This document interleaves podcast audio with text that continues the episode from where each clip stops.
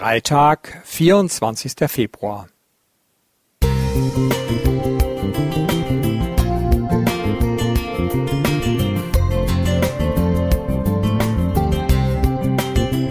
Ein kleiner Lichtblick für den Tag.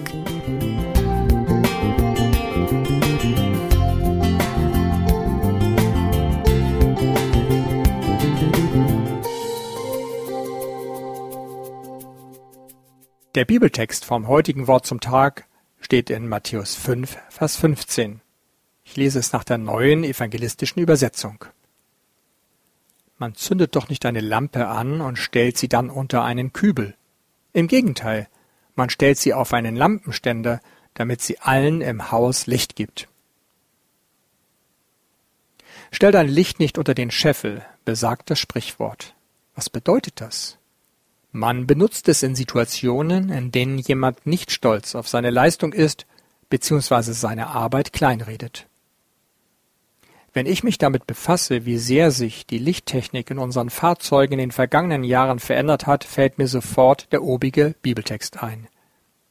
Erst hatten die Autos kleine Lampen, H1 genannt.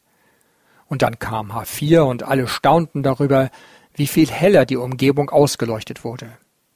Nach dem H7-Leuchtmittel wurde Xenon entwickelt, eine Gasentladungsleuchte, die mit ihrer größeren Leuchtkraft begeisterte. Inzwischen besitzen unsere Fahrzeuge LED-Leuchten. Die neueste Technik nennt sich Matrix-LED. Das sind Lampen, die das Licht der Umgebung und der Situation entsprechend anpassen. Sie schalten von alleine das Fernlicht an, leuchten nach rechts, damit der Gegenverkehr nicht geblendet wird und können sogar um Hindernisse herumleuchten. Wahnsinn, was menschliche Erfindungskunst zum Wohl der Sicherheit möglich macht. Das Licht dieser Welt hingegen stellt sein Licht eigentlich gern unter den Scheffel. Er brüstet sich nicht damit, was er für uns getan hat, oder haut auf den Putz. Er hat sein Leben für uns gegeben, aus Liebe und nicht aus Geltungssucht. Genauso demütig sollten wir sein Opfer annehmen, wir sollten nicht ständig versuchen, neue Deutungen in das hineinzulegen, was er uns hinterlassen hat. Sein Wort steht felsenfest. Es hat ewigen Bestand. So wie die Menschen die Leuchtkraft des Lichts optimieren wollen, so versuchen wir Christen durch neue Bibelübersetzungen oder neue Bibelkommentare alles genauer, besser, deutlicher, verständlicher zu machen. Doch Licht ist und bleibt Licht, erst recht in Bezug auf Jesus.